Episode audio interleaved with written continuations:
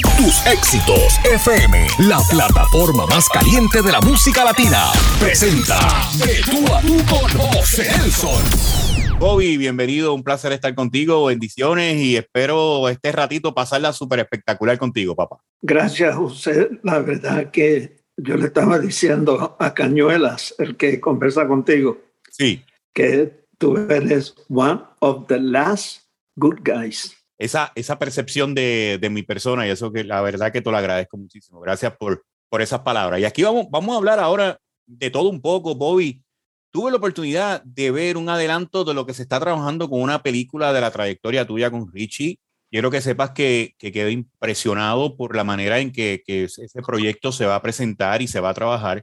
Y, y, honestamente me, me, me, impactó mucho, me impactó mucho el hecho de que, de que el actor era muy parecido a ti, eh, la historia completa. Vamos a hablar primero de, ese, de ese proyecto, de dónde surgió esa idea de hacer este, esta historia en forma de película, de esta combinación histórica en la historia de la salsa. Bueno, eh, fuimos abordados por Rafa Muñiz, que nos dijo pues que un socio de él estaba interesado en hacer la película. Eh, la película se había tratado de hacer con Vicky Hernández, pero surgieron unos imprevistos y no se pudo hacer. Pero ahora con, en este nuevo proyecto, pues sí, la película ya se hizo, ya se filmó casi todo en Puerto Rico y, y como tú dices, los actores se parecen muchísimo y aprendieron a actuar como nosotros, o sea, el que hace el papel de Richie Richie, tú lo, tú lo ves y tú dices, ven acá, ese es Richie joven, tú sabes. Y el que hace el papel tuyo, que, que sin duda e, e, era como una clonación. Se parece tanto que mi esposa me dijo, si yo lo hubiera conocido a él, me enamoro de él también.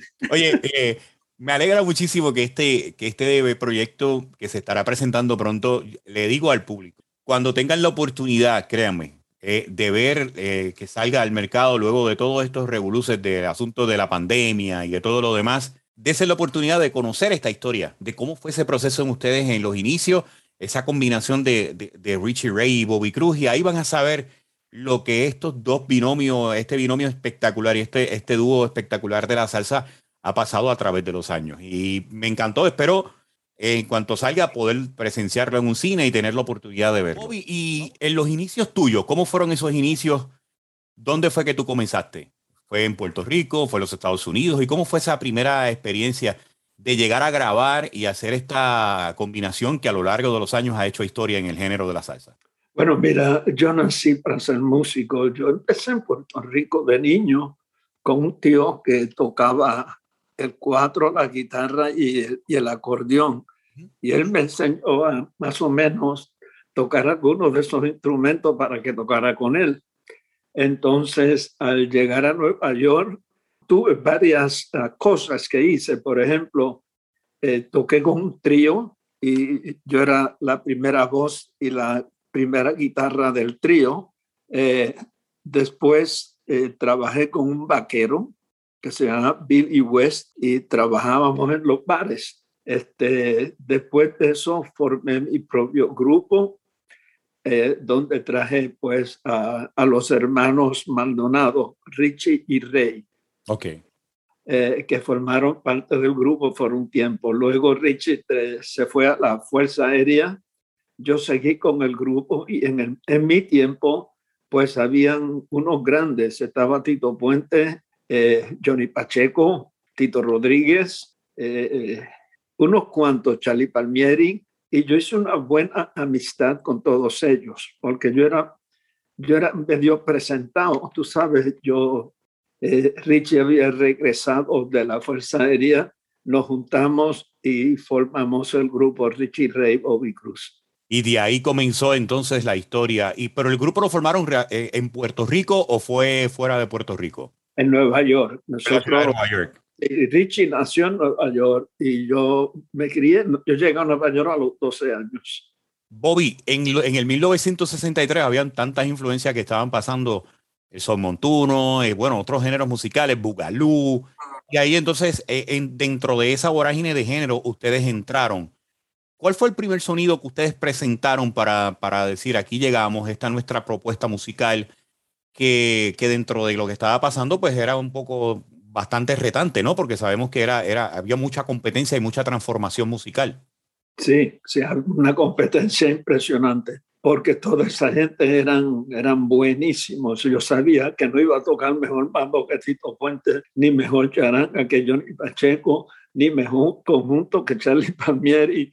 Así que decidimos, no, tenemos que salir con algo que sea diferente. Y como tú bien dijiste, eh, en el 63 nos lanzamos con larga duración que se llamó Ricardo Rey Arrives, o sea, la llegada de Ricardo Rey. Y el tema éxito fue un, pequeño corito que dice Comején, Comején que anda. Ese fue el éxito. Pero fue éxito porque ya no era un son montuno o una guajira, era, era algo más bluesy y, y que cambiaba de tiempo empezaba medio guajira, son montones y después cambiaba a mitad y a la gente le empezó a gustar esos cambios. ¿Cuándo, ¿Cuándo fue que ustedes lanzaron el diferente? Que ahí prácticamente con el tema del diferente describían lo que era el concepto de Richie Ray Bobby Cruz para que no hubiese comparación. ¿Cuándo fue que, en qué año fue que lanzaron ese sencillo? Bueno, eh, había mucha, eh, mucha controversia acerca de Richie Ray Bobby Cruz algunos le gustaban. Por ejemplo, había un dicho que se llamaba Symphony Seat y otro que se llamaba Dick Ricardo Sugar. A ellos le encantaba la música de nosotros. Ellos eran americanos, gringos. Pero a los latinos que estaban en posición de ayudarnos, a ellos no les gustaba y decían que eso era música de loco, que eso no era mambo, que eso no era son montuno, que qué rayos era eso, y inclusive la revista Farándula, que era la revista más importante en aquel tiempo, escribió de que Richie Repo y Cruz éramos los asesinos de la música latina. Wow, desde ese entonces que vienen las críticas así duras. Sí, Yo pensé que eso era de ahora nada más, pero parece que esa época de los 60 eran bien exigentes a la hora de, de hacer su... Eh, ellos decían, otros decían que le estábamos faltando el respeto a la música latina, a la música latina. Y lo que no sabían era que estaban entonces comenzando una nueva tendencia musical que a lo largo de los años fue, se fue etiquetando, ¿no? Donde el montuno, donde la charanga, todo se fusionó y le llamaron el concepto salsa. Sí, eso es así. Donde en cierta medida se le debe a Richie Ray Cruz el nombre de salsa. Háblame de esa anécdota, Bobby, de, de cómo fue que sucedió salsa como te digo, curiosamente ese nombre no fue inventado por nosotros. Es cuando nos preguntan en Caracas, Venezuela, un locutor llamado Fidias Danilo Escalona, que, que nos dijo igual, nos dijo, a mí me llaman el loco Fidias y la música de ustedes está más loca que yo. ¿Qué, ¿Qué, es eso? ¿Qué es eso ustedes interpretan? Richie le dijo, eso es ketchup. Y entonces Fidian como que se le prendió el bombillo y dijo, ah, pues ya lo escucharon. La música de Richie y Cruz es salsa. Y lo gritó. Entonces tiró el jala jala que estaba eh, pegado en aquel año. Y lo que pasa es que a nosotros nos llevó un refresco, eh, no voy a decir nombres para no darle publicidad de gratis, y un canal de televisión allá en Venezuela. Y no había donde presentarnos que fuera lo suficientemente grande. Entonces optaron por poner una tarima en la calle y presentarnos en la calle. Y, la televisión hacía el show desde la calle. Entonces, eh, Fidias, el programa de Fidias, es el programa más escuchado en toda la República. Él era el Symphony Seed de Venezuela. Y como él dijo salsa, pues yo noté que los jóvenes que venían a esos conciertos en la calle, que eran, eh, llegaban hasta donde la vista alcanzaba, porque no estaban pagando nada, era de gratis. Y el canal se encargó de poner monitores para que lo que tuvieran lejos pudieran vernos en los monitores. Y espérate que esto se va. Y ellos, los jóvenes, empezaron a gritar, Richie, Bobby, salsa. Y yo dije, espera, esto puede gustar. Entonces nosotros acabábamos de grabar un disco que se llamaba Los Durísimos. Yo llamé a Nueva York, hablé con el productor que era Pancho Cristal y le dije, Pancho, necesito que en la carátula le pongan salsa y control. Y Pancho dijo, ¿y qué tiene eso que ver con nada? Digo, hazlo, no te preocupes, después vas a saber de qué se trata. Pon salsa y control. Entonces, pues salsa es porque cuando ellos querían, los venezolanos en Caracas, la juventud, quería la música de nosotros como el jala y eso, decían salsa, pero a ellos les gustaba bailar pegadito. Entonces, cuando querían bailar pegadito, decían, Richie Bobby, control, control. Entonces, pues yo le puse el disco. El disco salió bajo el título Los Durísimos porque ya estaba hecho, pero mandamos las carátulas otra vez a imprenta y se le añadió salsa y control. La razón es porque yo estaba convencido de que eso podía pegar y que luego todo el mundo iba a decir, nosotros inventamos eso. en el momento en que ustedes salieron con el concepto de salsa, hubo su oposición, hubo su crítica, los criticaron por, por qué era eso de que era salsa, el compañerismo, lo miraron, cómo, cómo fue recibido la, la conceptualización del nombre y cómo fue que se fue etiquetando y quién fue la compañía que logró entonces marcarlo en esa, en esa onda de lo que es salsa. Bueno, la gente dice mucho que Johnny Pacheco inventó la salsa, eso no es verdad. Johnny Pacheco, uno de mis mejores amigos. Johnny Pacheco y Jerry Masucci son responsables del éxito de la salsa. Promovieron con el, con el sello Fania. ¿Ve? Entonces, sin ellos, pues lo que Richie y yo inventamos, que, que dicho sea de paso, que tampoco digo que lo inventamos, porque la gente nos toca la música que tocamos Richie y yo como si fuera salsa. La gente toca cualquier cosa y es salsa. ¿Ve? O sea, que todavía yo no puedo identificar una persona que toque salsa, lo que nosotros llamamos salsa, que el mejor ejemplo de eso es el sonido bestial. El sonido bestial es una fusión de todo de todo. Los ritmos están funcionados sin perder la clave. O sea, ahí, la, o sea, eh, salsa 2 por 4 Nosotros tenemos 2 por 4 4 por 4 eh, 5 por 4 7 por 12, todo, y, y la clave sigue. ¿eh? Eso es lo que nosotros llamamos salsa, pero todavía yo no he identificado un un tema en algún sitio que yo pueda decir esto es salsa, porque verdaderamente, como te dije, los cubanos tienen razón. Es un guaguancó, es un son montuno o algo así. Es una Pero salsa es el sonido bestial. Y yo con los cubanos aquí en Miami, que estaban bravos conmigo porque decían que yo me había robado la música. Yo no me he robado nada, yo estoy de acuerdo con ustedes. O sea, lo que Richie y yo hicimos, eso se llama salsa.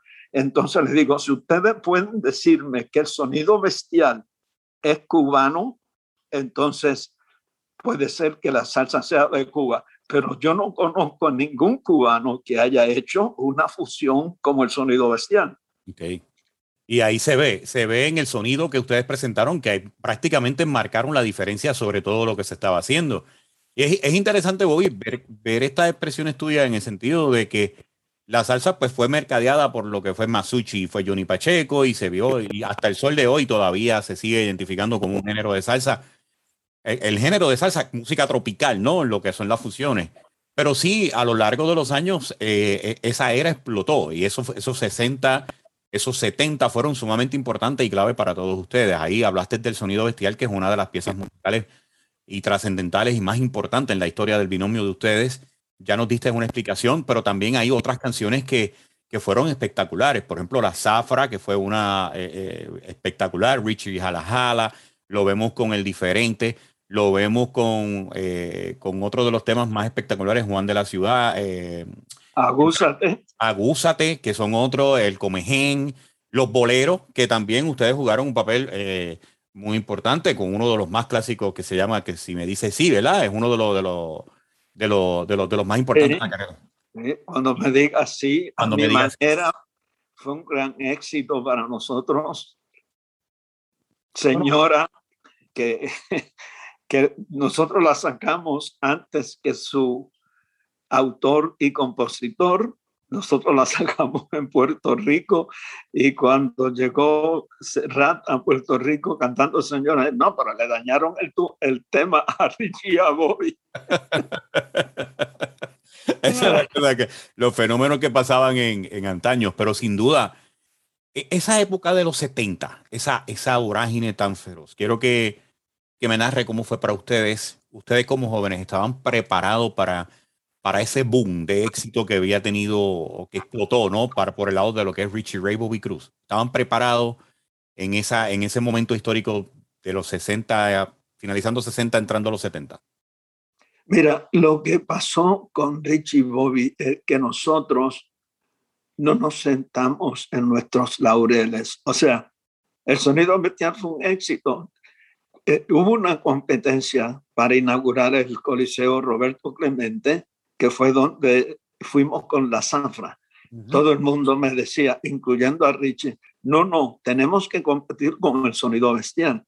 Y el sonido bestial ya llevaba dos años estaba sonando como siempre ha sonado, pero le dije, no, no podemos, tenemos que traer algo nuevo, algo diferente. Lo de nosotros siempre es que somos diferentes, no podemos competir con lo que la gente ya escuchó.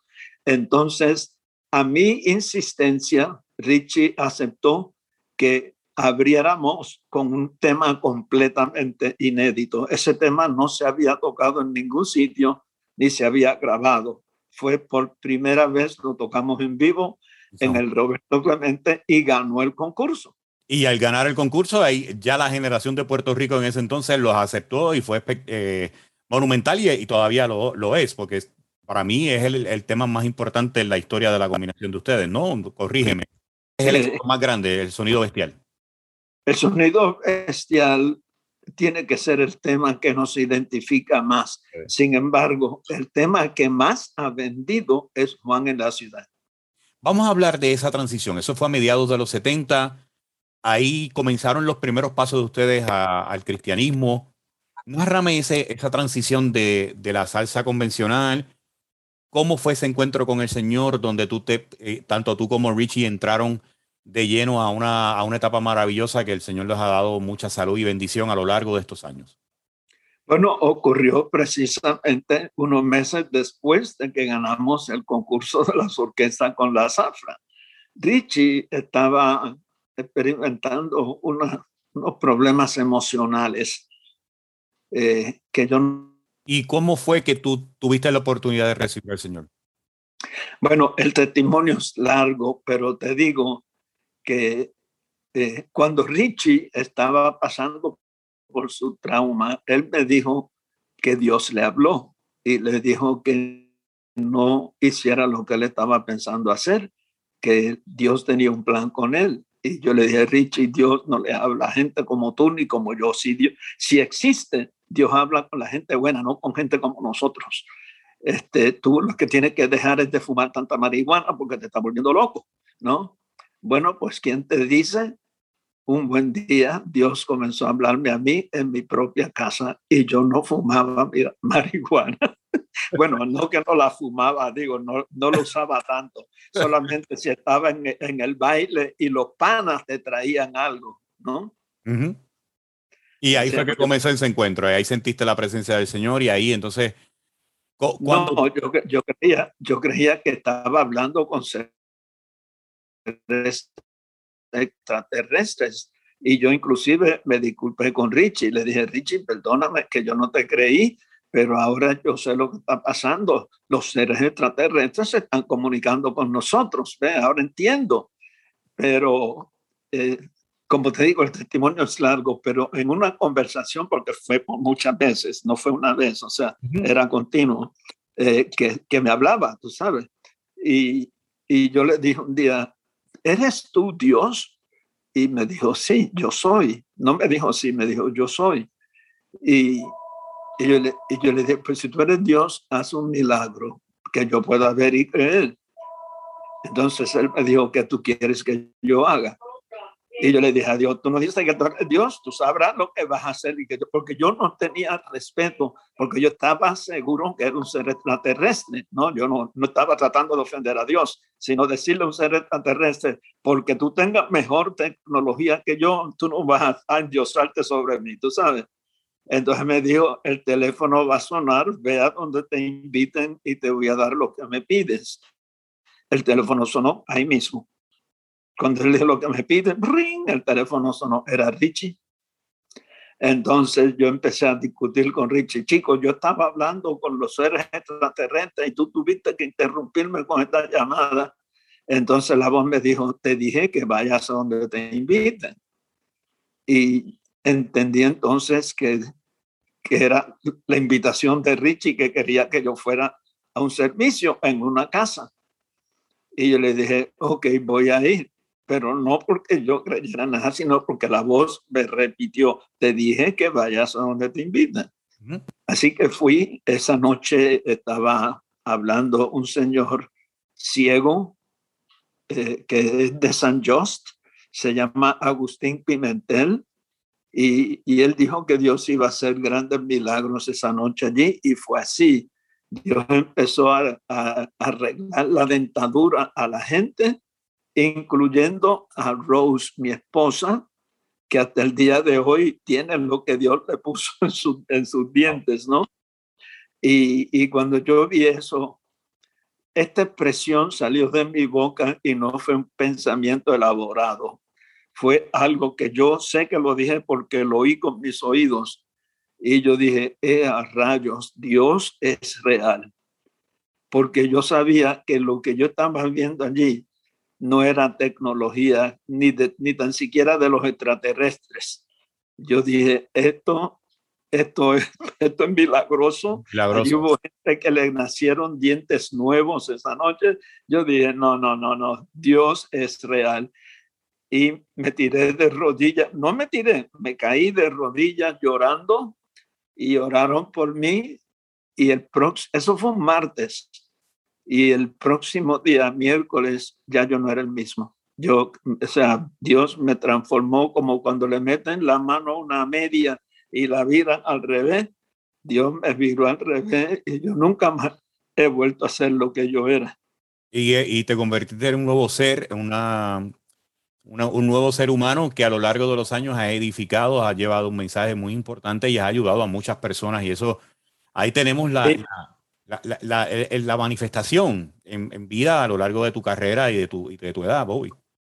Sí, yo, yo les digo a la gente que, que, porque la gente me dice, Bobby, tú eres un hombre tal, y digo, no, no, no. Yo soy un hombre como cualquier otro. La única cosa es lo que Dios hizo en mí, porque si Dios no lo hubiera hecho en mí, yo estuviera viviendo como vivía antes. Yo vivía antes Primero yo, segundo yo y siempre yo. Voy, y, cuando lanzan ustedes Juan de la Ciudad, que fue la producción, la reconstrucción, ¿verdad? Eh, eh, eh, ¿Por qué esa producción llegó el título y qué incluyó, qué visión diferente ustedes le, quisieron presentar al, al, público, la propuesta en ese momento de la década de los 70 mediados? Bueno, mayormente yo soy el compositor de, los temas y luego pues Richie y yo nos sentamos a hacer el arreglo musical. Este, y yo leí esa parábola del hijo pródigo y me impresionó un montón y me identifiqué con, con el hijo pródigo. Yo dije, yo soy el hijo pródigo, yo volví a mi casa, yo volví a mi Dios, tú sabes. Entonces eh, compuse la canción y el nombre, los nombres eh, que son comunes, entre los nombres comunes, Juan es uno de ellos, y que juega mejor, porque yo pensé en Pedro, pero Juan juega mejor armónicamente, entonces le llamé Juan en la ciudad. Y luego de esa producción comenzaron entonces unos, unos, unos movimientos de transformación en su carrera. ¿Y en qué momento fue que ustedes comenzaron a decir, ya vamos a detenernos, vamos a comenzar a seguir haciendo salsa desde el contenido cristiano. ¿Eso fue a finales de los 70 o principios de los, de, los 80? Bueno, fíjate, la idea no fue ni de Richie ni mía. La idea fue de Jerry Masucci. Masucci. has oído que la Biblia dice que las piedras hablan? Bueno, ahí, ahí habló una piedra porque lo que pasa es que Rich y yo decidimos que no íbamos a hacer más música secular. Los dos estuvimos de acuerdo con eso. Entonces Masucci, por no perdernos, nos dijo, pero ustedes son tontos, ustedes tienen ahora el mensaje para llevarle a la gente. Ustedes no quieren que la gente sepa lo que pasó con ustedes. Y nosotros sí, ¿y qué tú, de qué tú hablas? Que graben, que graben música con el mensaje, siempre y cuando sea salsa. Que no, te vayas a no me traiga música de iglesia solemne, siempre y cuando sea salsa, graben eso. O sea que la idea vino de Jerry Masucci. Y de ahí se, se, hizo música cristiana a lo largo de los años.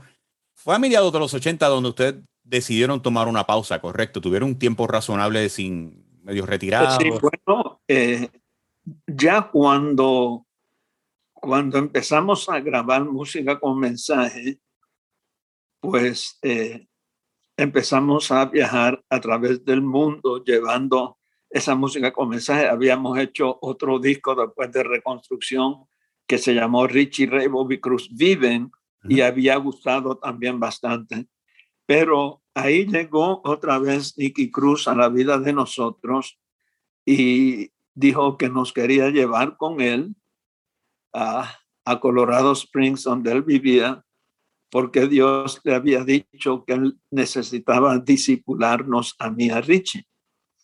Entonces, pues, accedimos y nos fuimos en el 1978, nos fuimos con Nicky Cruz a Colorado Springs y estuvimos dos años con Nicky Cruz. Ahora, todo este tiempo nosotros no hacíamos conciertos seculares, tenían que ser con el mensaje de reconstrucción o de viven, ¿no? Eh, algo que, que a, la gente secular no les llamó la atención, ¿no? Eh, ellos querían oír los éxitos y nosotros no queríamos tocar esos éxitos. Entonces, eh, tuvimos reuniones con quienes nosotros respetábamos como líderes de nosotros. Uno de ellos, el hermano Gigi Ávila en Puerto Rico y el otro Nicky Cruz y otro que se llama David Marrero, que era del ministerio de Gigi Ávila. Y le contamos lo que estaba pasando. Entonces Nicky dijo, mira, la música de ustedes, el sonido bestial, agúzate, esos son los himnos de los pecadores. Si ustedes quieren alcanzar los pecadores, tienen que tocarles sus himnos. Pero si le tocan los himnos de las iglesias, pues no, porque esa no es la música que ellos les gusta. ¿Sabes? Si, me dijo, si tú vas a la iglesia y tocas el sonido bestial, te botan de ahí porque esos no son los himnos de la iglesia, pero el sonido bestial Dios se lo dio a ustedes como himno para los de afuera, para que alcancen a los de afuera. Entonces empezamos a llevar la música secular, pero ya llevábamos casi 20 años eh, sin hacer nada. O sea, esto fue el reencuentro verdaderamente fue en Puerto Rico, en el Coliseo de Bayamón. Esa fue la primera vez que volvimos a tocar música secular. ¿En qué momento fue que ustedes, eh, y por qué lo hicieron, decidieron, por ejemplo, el caso de Sonido Bestial, se le hizo un cambio de letra? Que fue más... El cambio de letra. Lo mismo, le hicimos cambio de letra a Gúsate, pero buscando que la gente los aceptara, ¿no? Pero no, no lo aceptaron. Ni, ni los cristianos, ni los seculares. y cuando entonces hacen ese reencuentro y vieron que el público tuvo la oportunidad de, ver que ustedes regresaron entonces a esa base de éxito que ustedes hicieron, ¿cuál fue tu, tu impresión? ¿Cómo tú te sentiste al ver que, que, porque aún recuerdo que ese concierto yo estuve presente, eh, ahí tuve la oportunidad de estar con Pedro Arroyo, que paz descanse, el programador de Z93, donde también se te hizo entrega y a ti y a Richie de, un, de una correa de campeonato de los campeones. Y, fue un concierto muy memorable y muy bonito. Yo tuve la oportunidad de, presenciarlos y De verdad que ahí fue eh, un banquete espectacular, lleno, lleno a capacidad. Pero e, es, esa aceptación del público, ¿cómo ustedes la vieron y cómo tú te sentiste? Bueno, eh, fue la primera vez que interpretamos los éxitos, eh, porque el empresario que nos llevó nos dijo, mira, empiecen con los éxitos y después hacen la transición a la música cristiana y le pueden hablar al público, porque eh, inclusive él dijo, yo los contrato por lo que ustedes pidan. O sea, yo no les voy a poner una cifra, ustedes pongan la cifra. Y le pusimos una cifra como para que dijeran que no. Y ahí mismo sacó un papel y vamos a firmar aquí mismo. Este, y como tú dices, pues fue un gran éxito. Yo, yo me pasé un poco porque fue la primera vez y, y el concierto duró casi tres horas porque yo prediqué por una hora completa. ya, ya yo aprendí a cómo decir lo que tengo que decir, ¿no? Y, y es suficiente, pero esa fue la primera vez. Y, y bueno, cuando yo hice el llamado y tú estabas allí, tú viste que la gente se puso de pie para aceptar al Señor. Fue, fue un concierto que no parecieron, mm, que fueron tres horas, fue algo tan espectacular, muy bonito, Y cuando salimos, yo salí de ese concierto, se salió con una paz, se salió con una tranquilidad, con una, como que había sido un momento espectacular y muchas personas estaban bien contentas por, por el mensaje de eh, edificante, la presencia de Dios que estuvo ahí.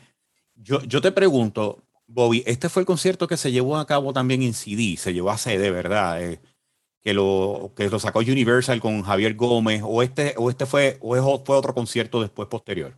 Eh, sí, te, sí te aseguro, te miento, pero yo sé que el CD se llamó Un Sonido Bestial VIP y yo sí creo que fue. Sí, ese fue, ese es el de Cholo, sí. Sí, saludos a Cholo que nos debe, debe estar viendo Javier Gómez en este momento, así que, que by the way, ha sido eh, de las tantas cosas buenas que pasaron en ese concierto, Bobby, la producción discográfica de mejor calidad grabada en vivo.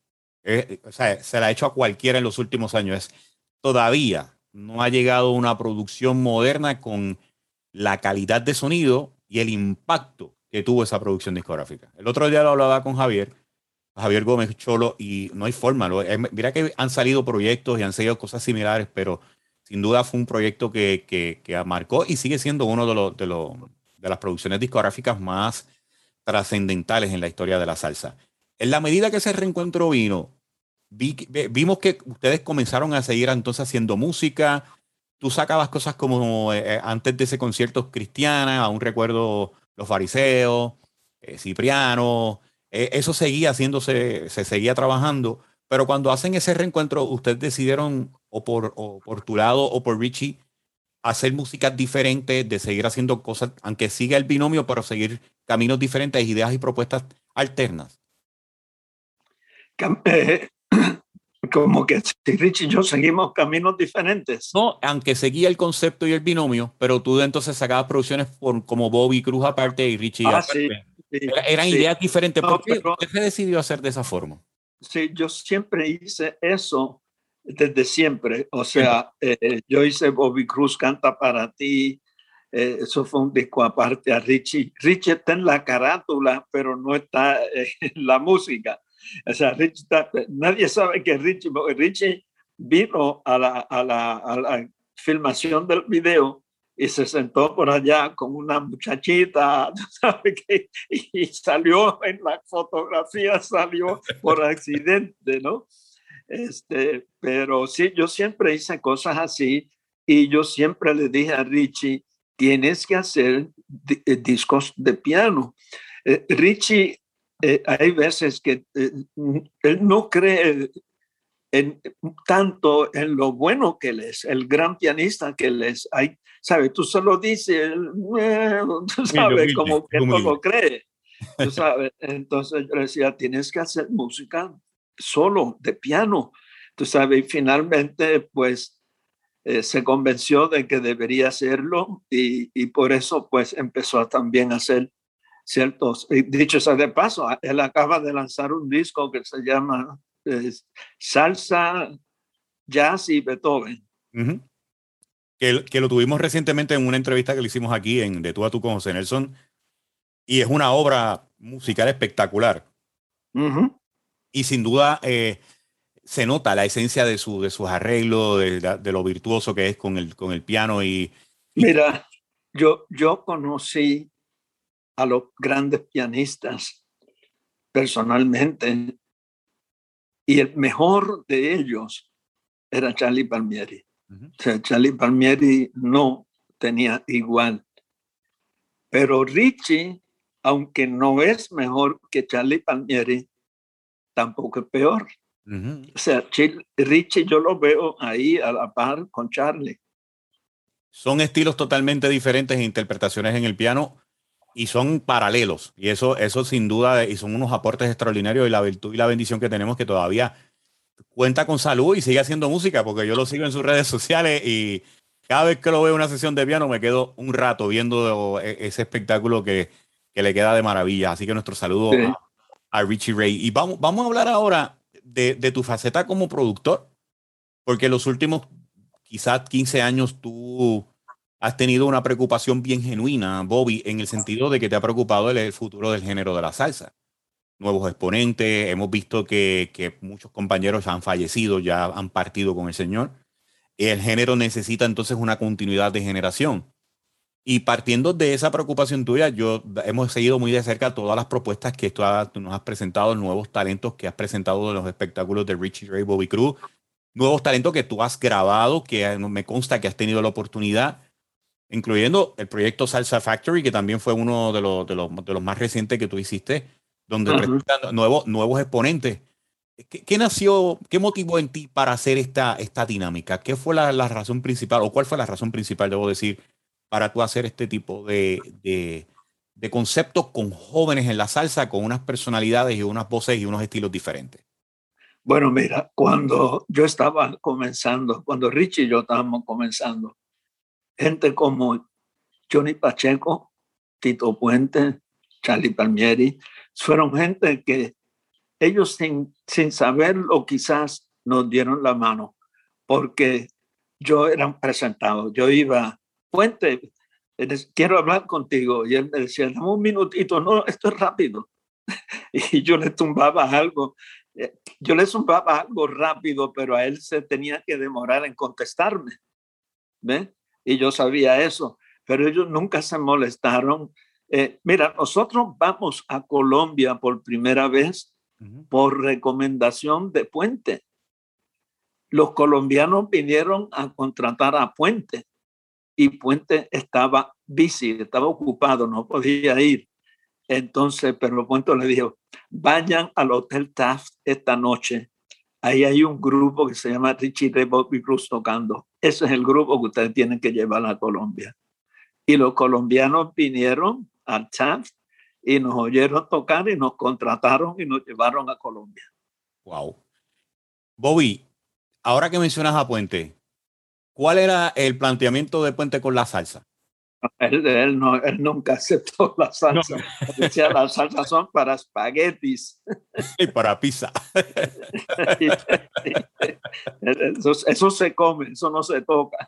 Wow, que, que son, esta experiencia de verdad que, y viniendo de, de, ti, que tú viviste esa época, la verdad que te agradezco que me las digas pues, y, y, la grabemos aquí, ¿no? En este programa, porque sabemos que, que las nuevas generaciones tienen que conocer la, la, la base, ¿no? De lo, que, de lo que era la salsa. Y ahora cuando tú tuviste la oportunidad de presentar a estos muchachos, ¿cuál, cuál era tu misión y el resultado de los mismos? ¿Te sientes tranquilo de que ya por muchos de los exponentes que tú nos presentaste, ya yo las veo por ahí haciendo sus presentaciones, como por ejemplo Melina Almodóvar, eh, has tenido una serie de exponentes que también han estado en ese proyecto. ¿Tú te sientes tranquilo con, los resultados, debo decir? Y, y, piensas que todavía hay mucho por hacer en el momento histórico que estamos viviendo donde se necesitan más exponentes? Sí, bueno, eh, estos muchachos que yo usé ahí son muchachos que, que están buscando la entrada, ¿no? La puerta para entrar y se les hace difícil. Esto siempre es difícil. Este negocio no es fácil, tú sabes. Richie y yo nos dieron portazo en la cara, como tú no te puedes imaginar, se reían de nosotros, la música de nosotros nos servía, eso era para locos. Entonces, pues, uno recuerda todo eso, ¿no? Y, y la idea era ayudar a estos muchachos a salir adelante. Desafortunadamente, un disco no, no pone a nadie, aunque, aunque pegue un tema, si no lo sigue, eh, es debut y despedida.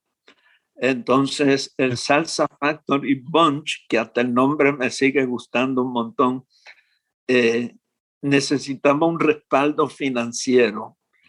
Yo, yo pienso que se pudo haber hecho mucho más, pero cuando la persona cierra la cartera y no se arriesga, porque hay que, él, sea, él pudo haber perdido mucho dinero, yo lo, yo lo entiendo, pero también pudo haber dado un batazo y hoy fuera el Jerry Masucci de hoy.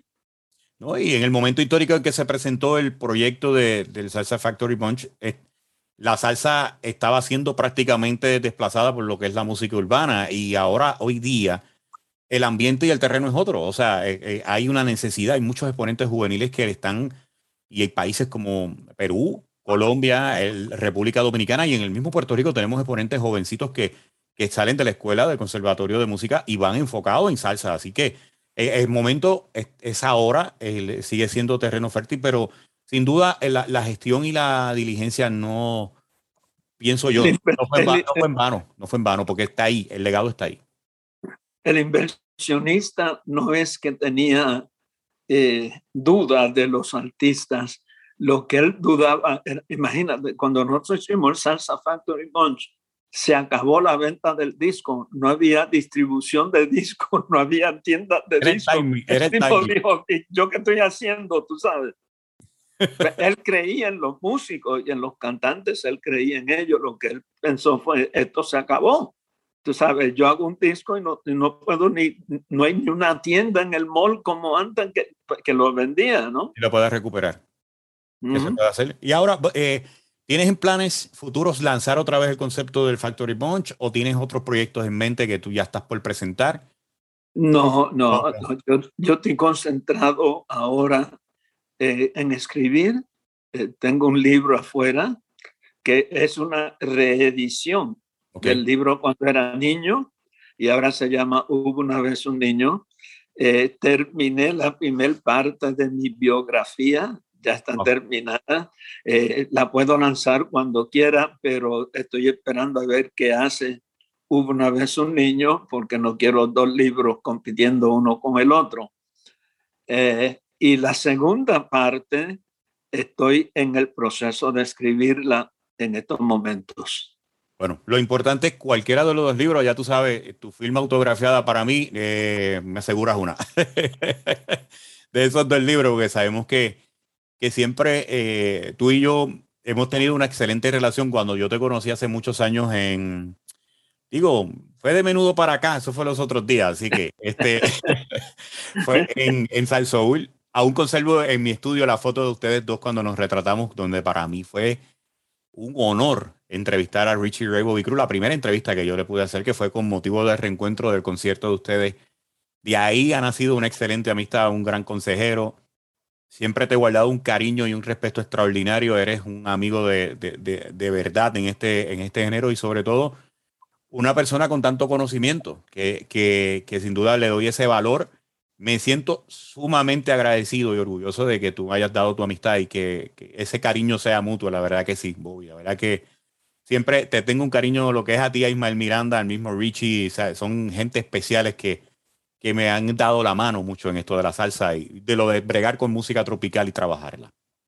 Sí, eh, yo me siento igual como te digo. I consider you to be one of the last good guys. bueno, Bobby, gracias por este ratito. Queremos agradecer al público que ha estado. Esperamos verte pronto. Sé que has estado de visita en Puerto Rico en los pasados días. Sigue cuidándote con el asunto del COVID, que todavía estamos en el proceso este de, pues, de la pandemia y que dentro de todas las cosas puedas seguir día a día disfrutando las bendiciones que Dios te da. Así que me encantaría poder verte próximamente. Nos tomamos un café y como siempre, poder ir y dialogar un rato.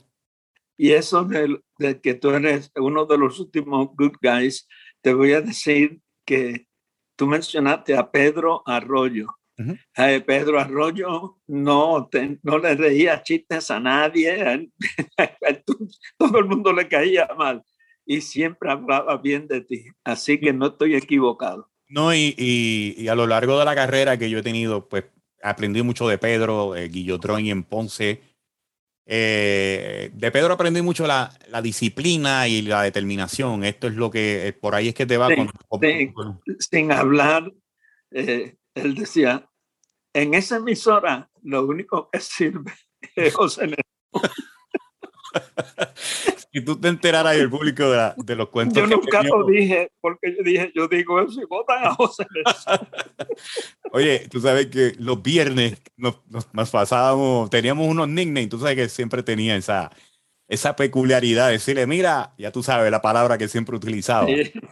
Y yo decía, te miraste en un espejo, ah, y había un vacilón y siempre eh, eh, esa, esa, esos buenos consejos tu, tuvieron de parte de él eh, y sin duda, pues, gracias por, ese, por, por, esa, por esa oportunidad, le doy a Dios, ¿no? De tanta gente buena que, me, que nos hemos tenido la oportunidad y que me ha permitido, pues, conocer grandes figuras del espectáculo de la salsa como son ustedes. O sea, que yo los escuchaba desde pequeño y yo en mi vida imaginé conocer a Bobby Cruz, de tener una amistad extraordinaria con Bobby Cruz y eso pues para mí es más que, más que suficiente, o sea, es una, una bendición, como dice eh, eh, el Señor y, de todos modos muy agradecido por todo ese cariño, hermano, muy agradecido.